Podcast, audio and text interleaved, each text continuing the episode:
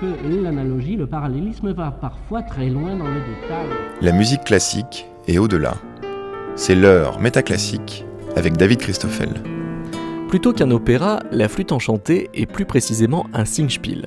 Plutôt qu'une œuvre à symbole, la flûte enchantée est peut-être initialement un spectacle d'inspiration shakespearienne. Et au lieu d'un ouvrage maçonnique, la flûte enchantée est certainement un jeu taillé sur mesure pour la troupe de son librettiste Chicaneter. Après une fouille des sources en Angleterre, en Italie, en Allemagne et en Autriche, la musicologue Sophie Zadikian a livré aux éditions Aedam Musicae Laisser la flûte enchantée, fiction et réalité et vient éclairer ce 184e numéro de Métaclassique qui est aussi l'occasion d'écouter les airs de la flûte enchantée de Mozart, d'une popularité qui est même passée par des horloges à flûte.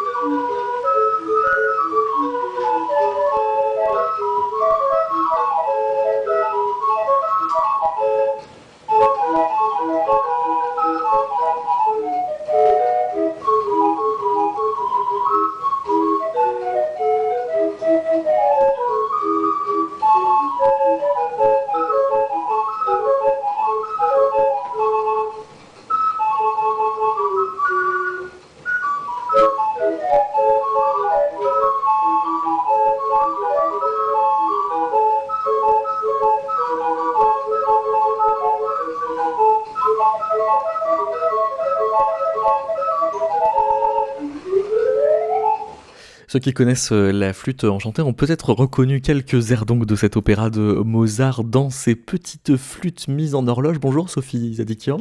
Bonjour David. C'est quoi une horloge à flûte? Euh, c'est une horloge qui est combinée, ça fait comme un petit orgue en fait, euh, c'est moitié orgue, moitié flûte. Et ça fait partie d'une mode dans les années 80-90. Euh, du 18e siècle. oui, tout à fait. Euh, qui promouvait donc euh, beaucoup de magie, par euh, le, Glass Harmonica avec euh, la, merveilleuse interprète Marianne Kirschkessner, euh, le Flötenur et beaucoup de pièces à Vienne sur ce thème de la magie. On avait consacré un numéro au Glass Harmonica avec Mélanie Traversier dans, dans Métaclassique qui effectivement était un instrument très à la mode à, cette époque-là comme par ailleurs, parce que c'était pas un instrument mécanique mais d'autres instruments mécaniques comme cette horloge à flûte. Mais comment se fait-il que on retrouve des airs d'opéra de Mozart dans un instrument de salon comme celui-là? euh, je pense que simplement par euh, alliage, c'est-à-dire que la thématique euh, de l'opéra se, marie bien avec l'instrument. Je ne pense pas que Mozart aimait tant que ça cet instrument-là. Ah bon? Oui, oui, de ce que j'ai lu. voilà. Ah oui, vous pensez qu'il était quoi réticent au, manque d'humanité de, qu'il peut y avoir dans les instruments mécaniques ou? Non, peut-être euh, la question de la justesse, de même qu'il n'aimait pas trop la flûte, euh, pour cette raison-là. Préférait la clarinette. Euh, voilà. L'engouement qu'il peut y avoir autour du, conte musical avec un instrument magique a quand même été renforcé par l'existence de, ces instruments. C'est-à-dire que ça participe de, de l'ambiance des années 1780, et c'est quand même à cette ambiance qu'il va répliquer quand il fait la flûte enchantée avec Schikaneder. Tout à fait. Euh, un des théâtres concurrents avait monté euh, Caspar der Fagotiste, par exemple. Et néanmoins, Mozart l'avait vu et on sait dans sa correspondance qu'il ne l'avait pas apprécié outre mesure. Mais Schikaneder, qui connaissait très bien son public aussi, le librettiste, euh, ne pouvait pas passer à côté de cette mode, bien sûr. Alors c'est vrai que euh, Schikaneder n'a pas tant que ça travaillé avec euh, Mozart, puisqu'on dit toujours que le grand euh, librettiste de Mozart était Da Ponte pour avoir fait avec lui Les Noces de Figaro, Così fan tutte, Don Giovanni, des, des grands opéras. mais ils avaient une relation très suivie et de longue date avec Schikaneder, Mozart. Absolument, ça remonte aux années 1780. On lit aussi euh, dans la correspondance de Nannerl, la sœur de Mozart, euh, des, allusions à des spectacles qu'elle a vus euh, montés par Schikaneder, effectivement. Et c'était aussi un ami du, père de Mozart, de Léopold. Et ils pratiquaient aussi tous ensemble le tir à carreau, donc avec des, espèces de pistolets à air comprimé. Sur des cibles et alors il fallait offrir une cible peinte joliment pour justement une partie. D'accord. Euh, euh, était avant tout un homme de théâtre, euh, on peut dire, c'est-à-dire c'était un, homme de, plateau, qui avait une troupe. Oh oui, c'est quelqu'un d'assez passionnant parce qu'il a joué aussi bien sur des tréteaux que devant des princes. Il a fait une centaine de pièces qui ont eu du succès tout de même pendant 40 ans. Et il avait aussi une formation de musicien ce qui lui donne un plus par rapport à Da Ponte. Et en fait, je pense que la relation entre Mozart et Schikaneder a été beaucoup plus équilibrée entre la musique et le théâtre par rapport à, Da Ponte, qui était un homme surtout littéraire. Euh, voilà. Par exemple, euh, pour l'ère de la Reine de la Nuit, on sait qu'il a euh, un petit peu harcelé Mozart en lui donnant comme exemple un air d'Almanzor dans l'Oberon de Paul Wranitzky, qui était réellement difficile. On le trouve sur le site IMSLP si mmh. on a la curiosité de le chercher. Et, donc, euh, Mozart, euh, motivé par cette concurrence et cette difficulté, euh, a écrit ce merveilleux air de la Reine de la Nuit. On y reviendra euh, un peu plus tard dans, l'émission parce que je, voudrais qu'on fasse euh, un petit détour par euh, Idoménée, qui est un opéra antérieur de, Mozart, dans lequel on trouve une voix qui est effectivement mise à distance et qui introduit quelque chose de, surnaturel puisque c'est la voix de, l'oracle qui arrive à l'acte 3. Avant qu'on l'écoute peut-être détailler, comment est-ce que de, cette référence peut-être à Hamlet, vous déduisez que il y a quelque chose de shakespearien euh, dans le théâtre de Chicanéder et par conséquent dans la flûte enchantée. Oui, alors il faut se remettre dans le contexte. À l'époque, les, littéraires en Allemagne ont réagi à l'écrasante pensée encyclopédique française, il faut bien le dire, euh, en prenant la référence de Shakespeare. Et on a par exemple un merveilleux auteur qui s'appelle Wieland, qui a fait les, les fameux contes de Chinistan, qui ont beaucoup inspiré à cette époque, euh, qui a traduit tout de même 22 pièces de Shakespeare. Et on peut aller très loin dans la nuance parce que est-ce que les traductions ont été faites pour être lues? Ou est-ce que les traductions ont été faites euh, pour être jouées? Ça, peut aller euh, très loin dans ce travail-là. Et oui, on trouve beaucoup de références euh, dans l'opéra de Mozart. Par exemple, pour donner un exemple très très compréhensible, le moment où Pamina dort sous une tonnelle de roses et que Monostatos s'approche d'elle avec des intentions plus ou moins honnête, on va dire, euh, eh bien, c'est tout à fait Othello et, Desdemone, en fait, qui, est transcrit là, voilà, pour donner un exemple très parlant. C'est-à-dire que les, grandes images des, scènes euh, shakespeariennes, finalement, font euh, référence dans l'imaginaire de Schikaneder au moment de, créer la, flûte enchantée. Euh, avait joué Hamlet, par exemple. Et Nannerl en avait un grand souvenir. Oui. elle, en parle, oui. Et il avait joué Macbeth aussi. Oui, oui, oui, oui. Tout à fait. Et euh, vous expliquez qu'il aimait euh, particulièrement les, effets inédits euh, sur scène, par exemple, pendant le ballet Orphée Eurydice. Schikaneder avait sauvé le théâtre de la panique en ayant un fait pour ce type d'effet, en mettant le, feu sur les, chapeaux des comédiens, c'est ça? Oui, il y avait un système spécial. Ces chapeaux dessous avaient du métal. Oui. Et donc, le fait que les chapeaux brûlent, je crois que c'était pour des furies, n'avait absolument aucune incidence. C'était en toute sécurité que les chapeaux pouvaient brûler mais euh, le, public a eu peur et commencé à sortir en panique. Et donc il a sauté, il a montré que les chapeaux étaient euh, euh, doublés de, métal. Et du coup, le public a ri et s'est rassis et on a continué la pièce. Donc il y avait le, goût comme ça pour l'illusion théâtrale que Mozart partageait. Et donc à propos d'Idoménée, vous relevez une lettre que Mozart adresse à son père en 1780 où il écrit Imaginez la scène à propos de, de cette voix qui va venir de l'extérieur de, la scène et incarner l'oracle. La voix doit être terrifiante, elle doit être pénétrante, il faut qu'on la croie vraie.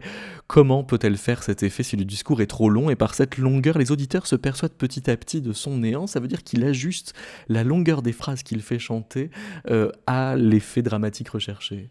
Oui, il est coutumier du fait, déjà dans, Les Noces de Figaro, euh, il a réduit des dialogues, c'est-à-dire que si les dialogues théâtraux sont transposés tels quels sur scène, on va être statique et, ça ne peut plus fonctionner. Il faut que la scène bouge pour euh, captiver le, public. Et surtout, Les Noces de Figaro, qui étaient sous-titrées La folle journée, ça ne fonctionnait pas du tout là. Écoutons euh, Luca Tidotto interpréter cette voix dans la production de René Jacobs d'Idoménée. On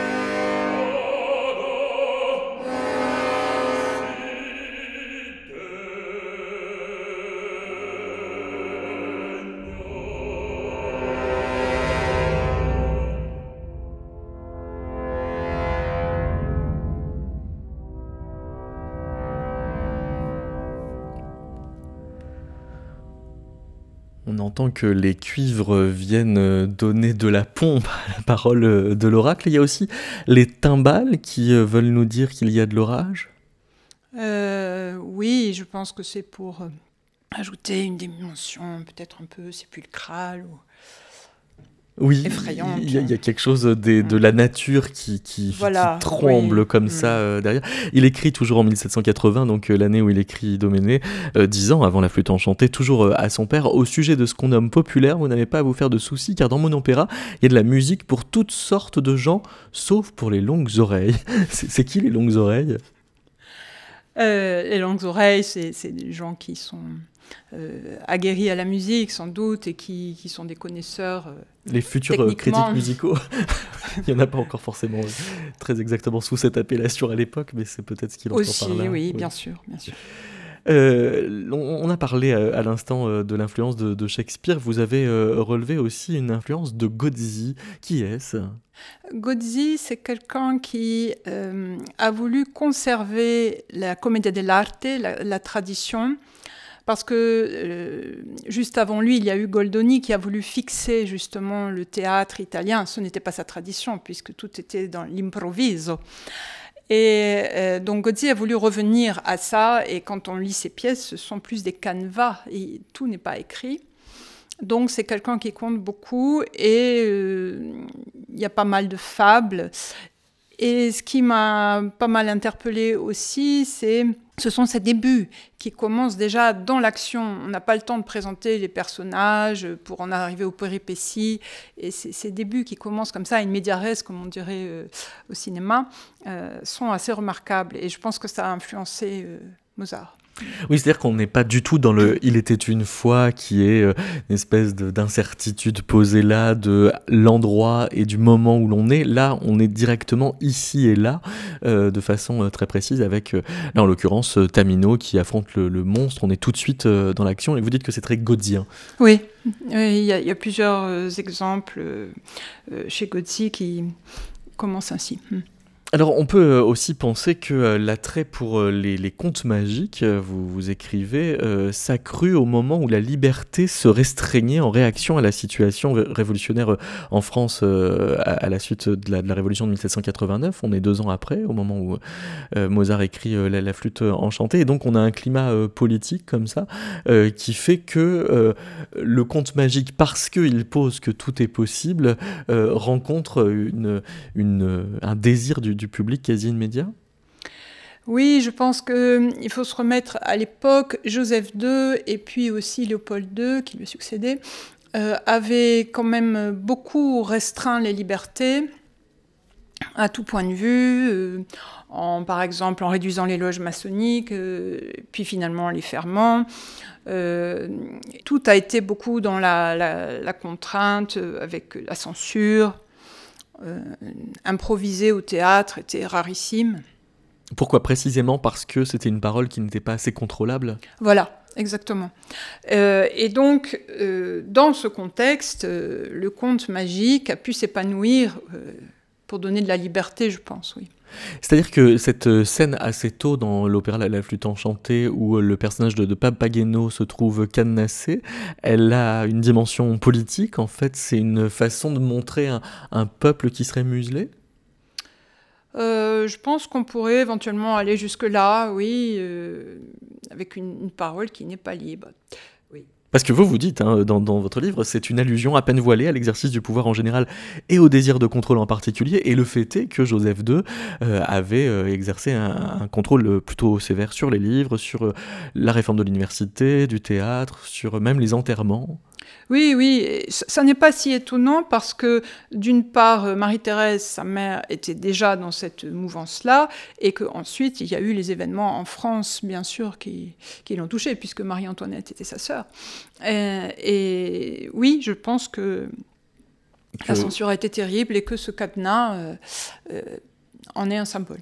Ce qui voudrait dire qu'il y aurait derrière les trois dames quelque chose de Joseph II. oui je ne sais pas si on peut aller vraiment jusque-là, mais hmm, en tout cas, Papageno euh, est une figure qui euh, euh, sert de, de, point d'ancrage pour Mozart et Schikaneder. Vous dites c'est un peu, vous avez même une formule, page 193, au, clair de la lune, mon ami Papageno, prête-moi tes plumes pour écrire un Singspiel.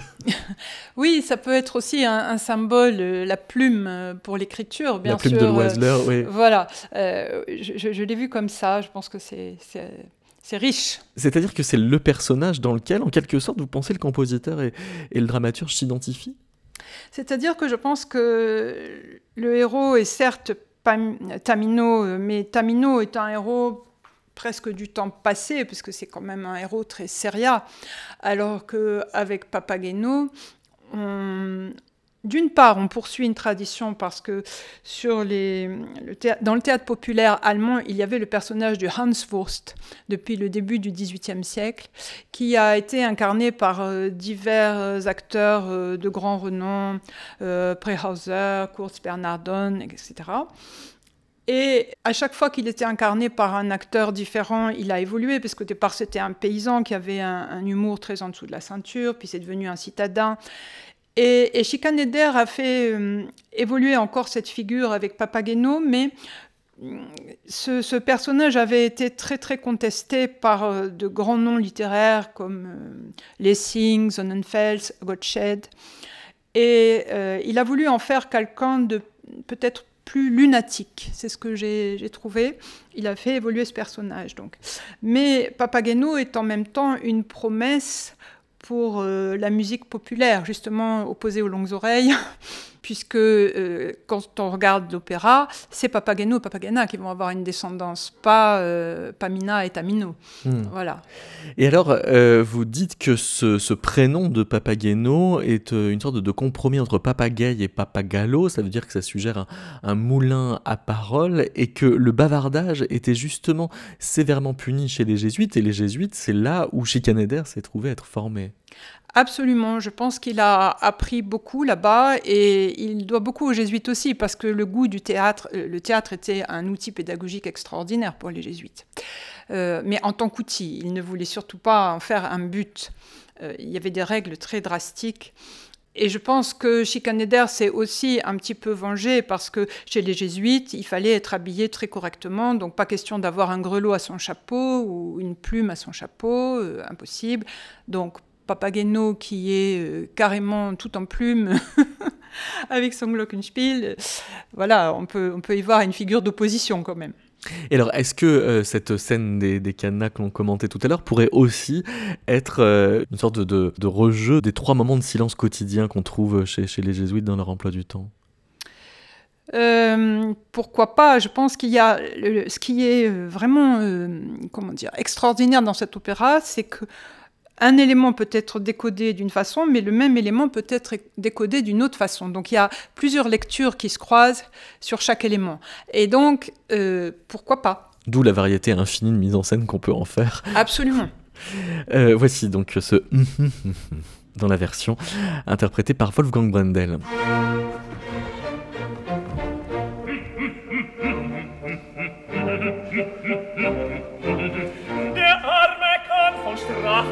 Sagen, denn seine Sprache ist dahin.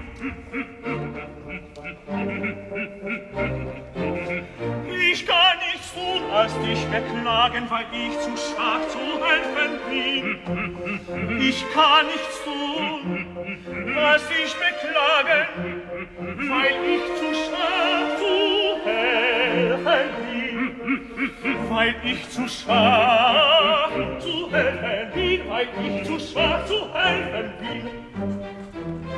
Die Königin der Gnade, die ich entschließe, strafe Welt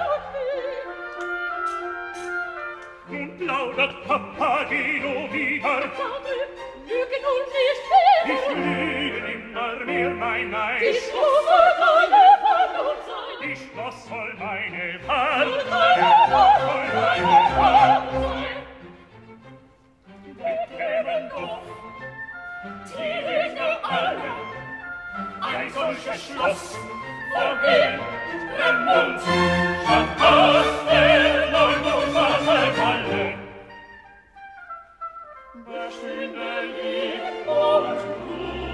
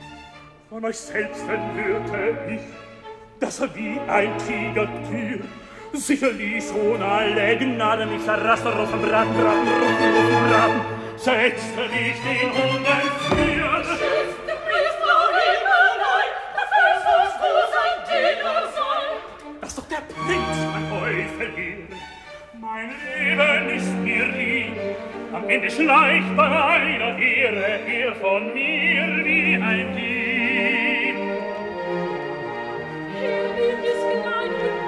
ist Festung. Ei, ei, was mag da drinnen sein? Deine Hörst und Glöckchen tönen. Wird ich sie auch wohl spielen können? Und ganz gewiss, ja, ja, gewiss. Sehr da Glöckchen, so da Flöte, sie zu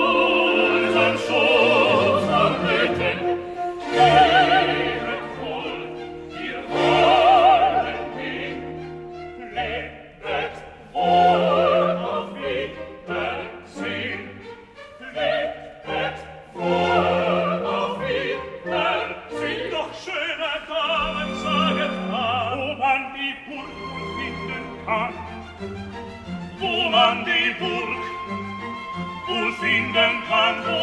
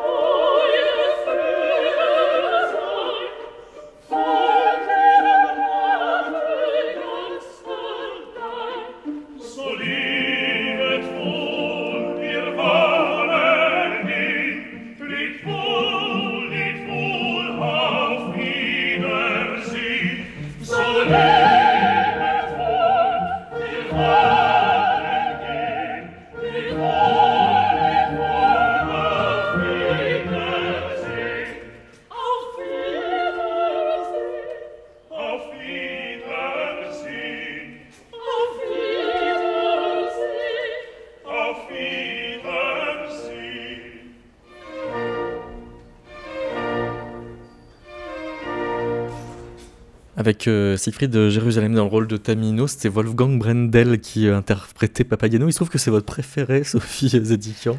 Oui, je, je le trouve désarmant de naïveté, tellement touchant et plein de nuances. Et est-ce qu'il est si naïf que ça, finalement, Papageno Il est aussi plein de sagesse parce que, par exemple, quand il rencontre Monostatos, il commence par avoir peur de cet homme noir et puis il dit Je suis stupide, finalement, il y a bien des oiseaux noirs, pourquoi n'y aurait-il pas des hommes noirs? C'est une parole très profonde. Oui, qui est donc faussement naïve alors. Oui, oui, c'est, c'est... De toute façon, tous ces personnages sont tellement plus complexes. Ils ne sont pas si monocolores, euh, si contes de fées que ça. Mm. Il y a des limites aux contes de fées. Parce que quand il dit euh, à l'acte euh, 2, scène 5, il est honteux pour moi que je ne sache pas me taire, ça veut dire en effet que euh, son rapport à la parole, il en souffre moralement. Peut-être une prise de conscience aussi, euh, Ouais. et un personnage qui évolue. Alors vous dites euh, avec euh, Philippe Autexier que pour la première fois dans un opéra, l'évolution psychologique ne sublie plus la poussée de l'action, mais la détermine. Ça, ce serait nouveau dans l'histoire de l'opéra, comme ça en 1791, la, la- la psychologie prend le dessus sur l'intrigue? Euh, en est le moteur, en tout cas, oui. Euh, par exemple, même Don Juan subit parce que il est chasseur au premier acte et il devient chassé au deuxième acte. Ici, il me semble, oui, que la, psychologie qui est en évolution insuffle l'action. Hum, hum. Et donc la, la- la construction euh, de, de la flûte euh, va euh, suivre un schéma que, que vous désignez comme celui de la rhétorique, à savoir commencer par une exorde, puis une narration, puis euh, la confutation, donc la- la- la- la- l'antithèse, on pourrait dire, puis la confirmation, la péroraison. D'où d'où vous est venue c'est cette idée qu'il y aurait un- une sorte de, de chemin rhétorique comme ça?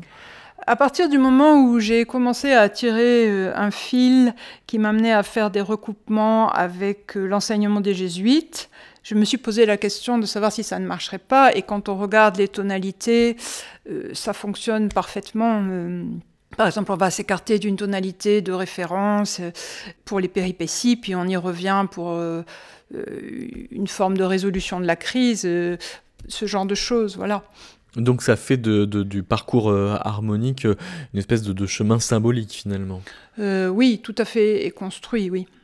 Parce que vous, vous citez aussi euh, Jean Starobinsky qui euh, a consacré tout un développement à la, à la flûte en- enchantée et qui euh, finalement reprend l'idée de, de Rameau que l'harmonie vient chasser le chaos pour devenir un ordre. Il y aurait aussi ça dans, dans Mozart.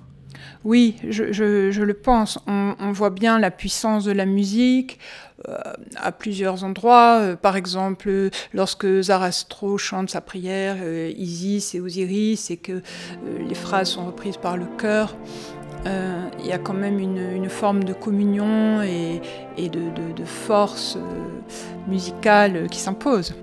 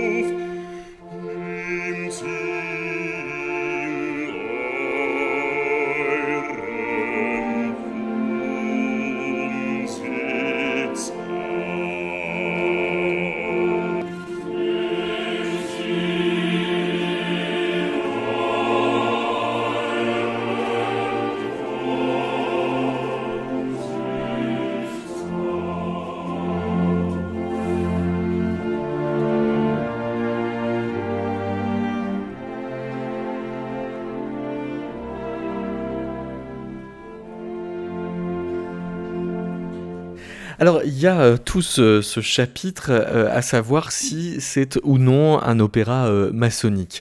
Alors, vous auriez tendance à dire bah pourquoi pas, sauf que c'est sans doute pas vrai avec les arguments qu'on a d'habitude pour le dire. Euh, Oui. L'argument qu'on a d'habitude, c'est de dire bah oui, euh, l'ouverture au moins est en mi bémol majeur, c'est-à-dire une tonalité à 3 bémols. Euh, à, à- à quoi vous répliquez bah oui, mais sauf que les cantates ouvertement maçonniques de Mozart ne sont pas en mi bémol. Oui, euh, et puis qui chante en mi bémol aussi les trois dames. Ça n'est pas, euh, ça ne sont pas les personnages les plus maçonniques. euh, Si ce n'est qu'elles sont trois, oui. Oui, oui. mais elles sont un peu frivoles aussi et coquettes avec cette scène de séduction au début. Donc ça, ça n'est pas très convaincant. Sans compter que vous dites, vous, que la tonalité maçonnique par, par excellence, ce serait plutôt le sol. Oui, parce que c'est euh, Gott, Dieu, c'est la gnose, c'est la Genèse. Oui, le sol étant la lettre G en allemand. Voilà, euh, exactement. Euh, et Ah oui, la Genèse, oui, vous l'avez pas mentionné dans votre liste de G. Il y a géométrie, génération, gravitation, génie. Oui, euh, bon. Et, et c'est aussi euh, Sol qui est au centre du cercle, euh, du fameux septuple cercle solaire qui prend modèle sur en fait euh, le, le- le schéma héliocentrique du Soleil de, de Copernic. Hmm. Ah, ah. Euh, tandis que le quatuor des dissonances de Mozart est en Do majeur. Voilà. Pour Oui. l'effet de contraste, probablement, ou pour des questions dramatiques. ou- Je pense que le Do majeur apporte une lumière tout à fait convaincante. C'était du reste en Do majeur aussi que Haydn dans la création, enfin, il parvient à Do majeur en disant le mot Licht, lumière. Donc, euh, Hmm. Alors, il y a des personnages en, en Do majeur hein, dans d'autres opéras de Mozart. Il y a le premier air de Despina, il y a Mazetto qui est en sol majeur. Et vous dites que euh, les, les personnages populaires de Mozart se voient attribuer des tons simples.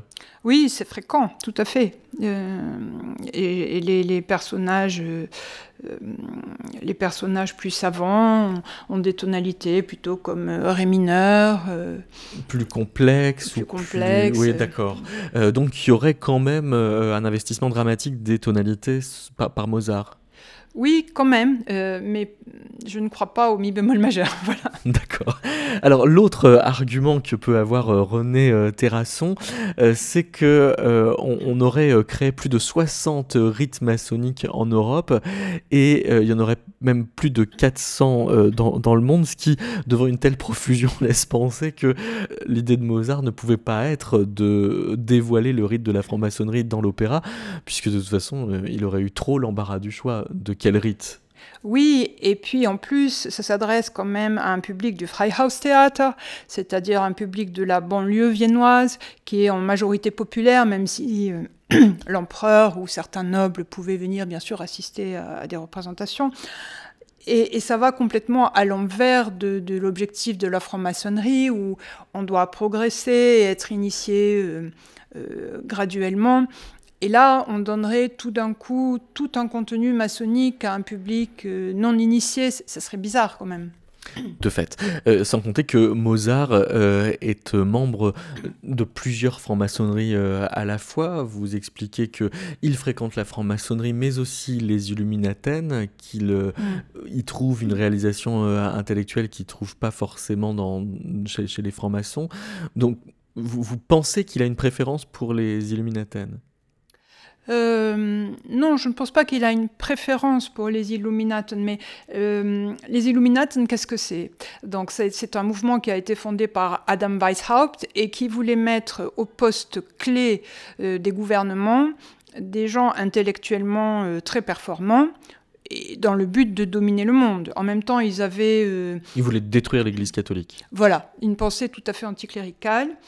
Et euh, je pense que Mozart euh, s'est plus à fréquenter ces gens-là, dans le sens où euh, ça a été très stimulant pour lui de, fréquenter des intellectuels qui avaient une pensée euh, d'un haut niveau. Et je crois que ça l'a fait terriblement progresser aussi. Mais alors ça voudrait dire qu'on peut avoir un opéra qui serait pour son compositeur un peu maçonnique quand même, et pour son librettiste en fait assez jésuite. Alors, je pense que euh, jésuite, il a profité de tout ce qu'il avait appris euh, chez les jésuites, mais il a détourné tout ça. Pourquoi est-ce qu'il a détourné tout ce savoir?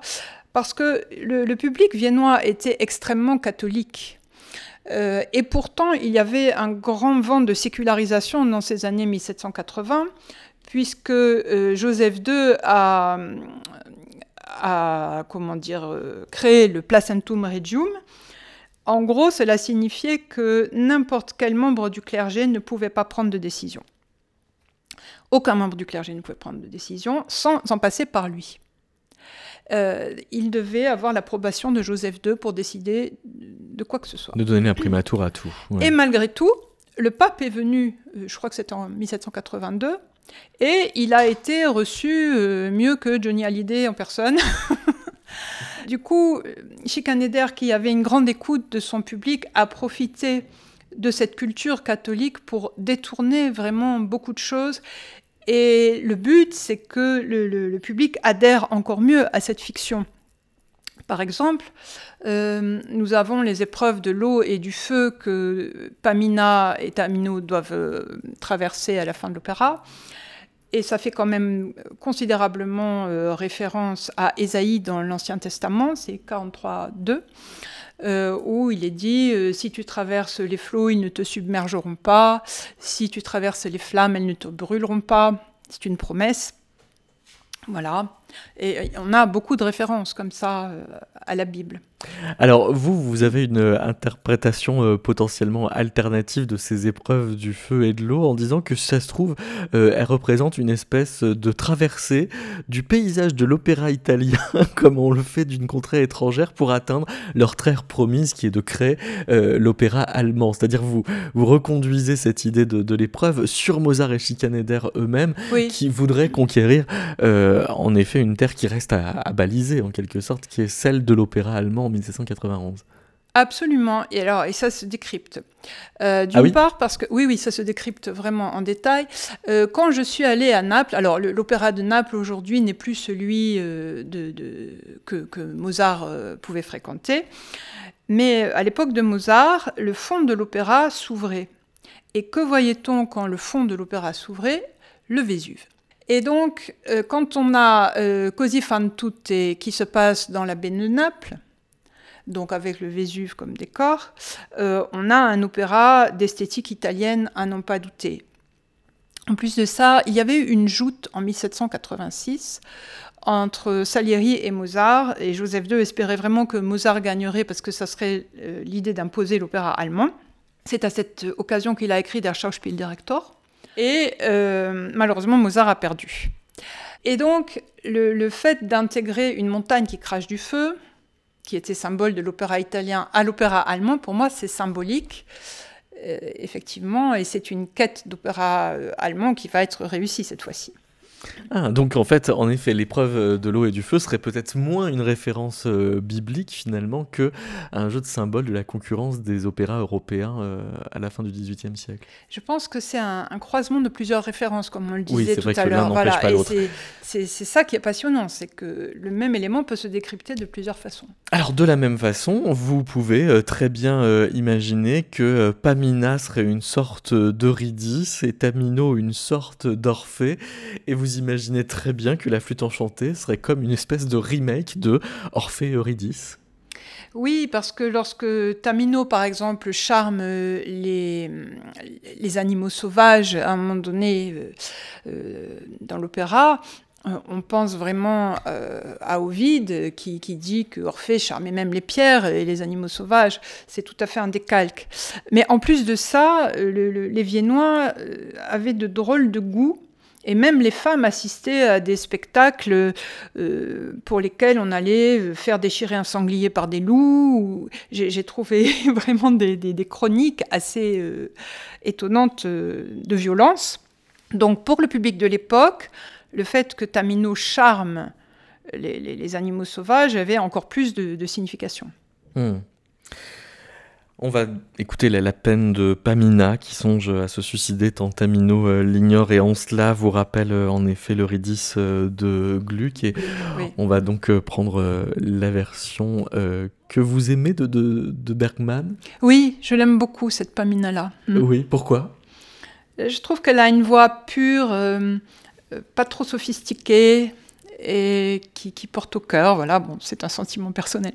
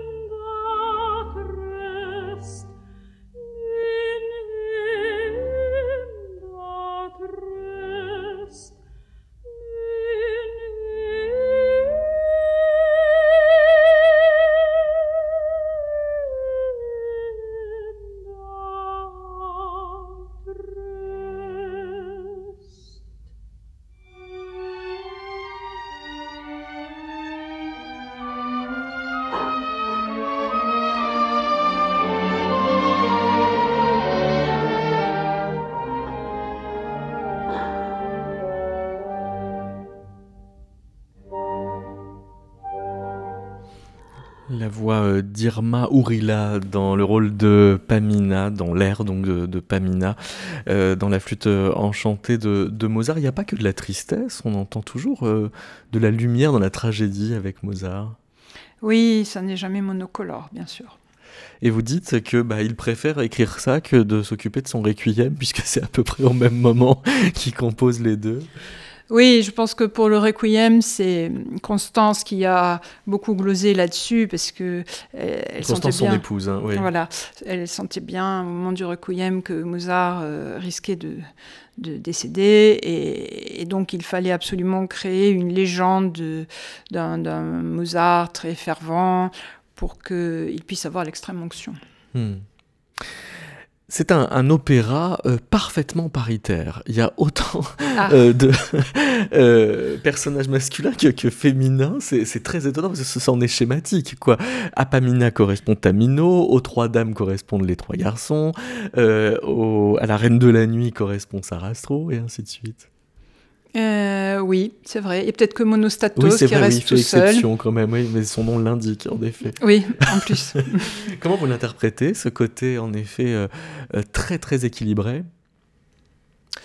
Je pense que certaines fois, il ne faut pas chercher trop loin et que Mozart disait qu'il voulait qu'un air soit comme un habit bien taillé pour un chanteur et il devait y avoir une certaine distribution à disposition aussi. Euh, et je pense qu'il a. Que ce serait imposé finalement par euh, les comédiens qui étaient impliqués, enfin les, acteurs qui étaient impliqués dans. Euh, disponible. En disponibilité, oui. La, troupe de, de Chicaneder avait des règles assez strictes. Hein. Vous précisez que les comédiens devaient signer un contrat de travail dans lequel ils s'engageaient à accepter inconditionnellement les rôles distribués par Chicaneder et adaptés à leur force. Il était stipulé que la meilleure application était requise pour jouer avec zèle, qu'ils avaient l'obligation d'accorder le temps nécessaire aux répétitions, que chaque membre de la troupe promettait euh, euh, de, prévenir de toute intrigue, tout désordre, toute querelle, bagarre, nuit trop arrosée, esprit de jalousie et de concurrence. Tout ça a été réglementé. Chicaneder euh, voulait pas se laisser faire par les caprices. C'est-à-dire qu'il avait eu déjà l'expérience des caprices. Lorsqu'il était à Ratisbonne, au début, ça a été assez merveilleux. son, son entreprise a pris beaucoup d'ampleur. Mais Chicaneder avait un grand défaut. Je dirais qu'il était en quelque sorte euh, célibataire de père en fils. Donc il a eu euh, une liste de conquêtes digne de Don.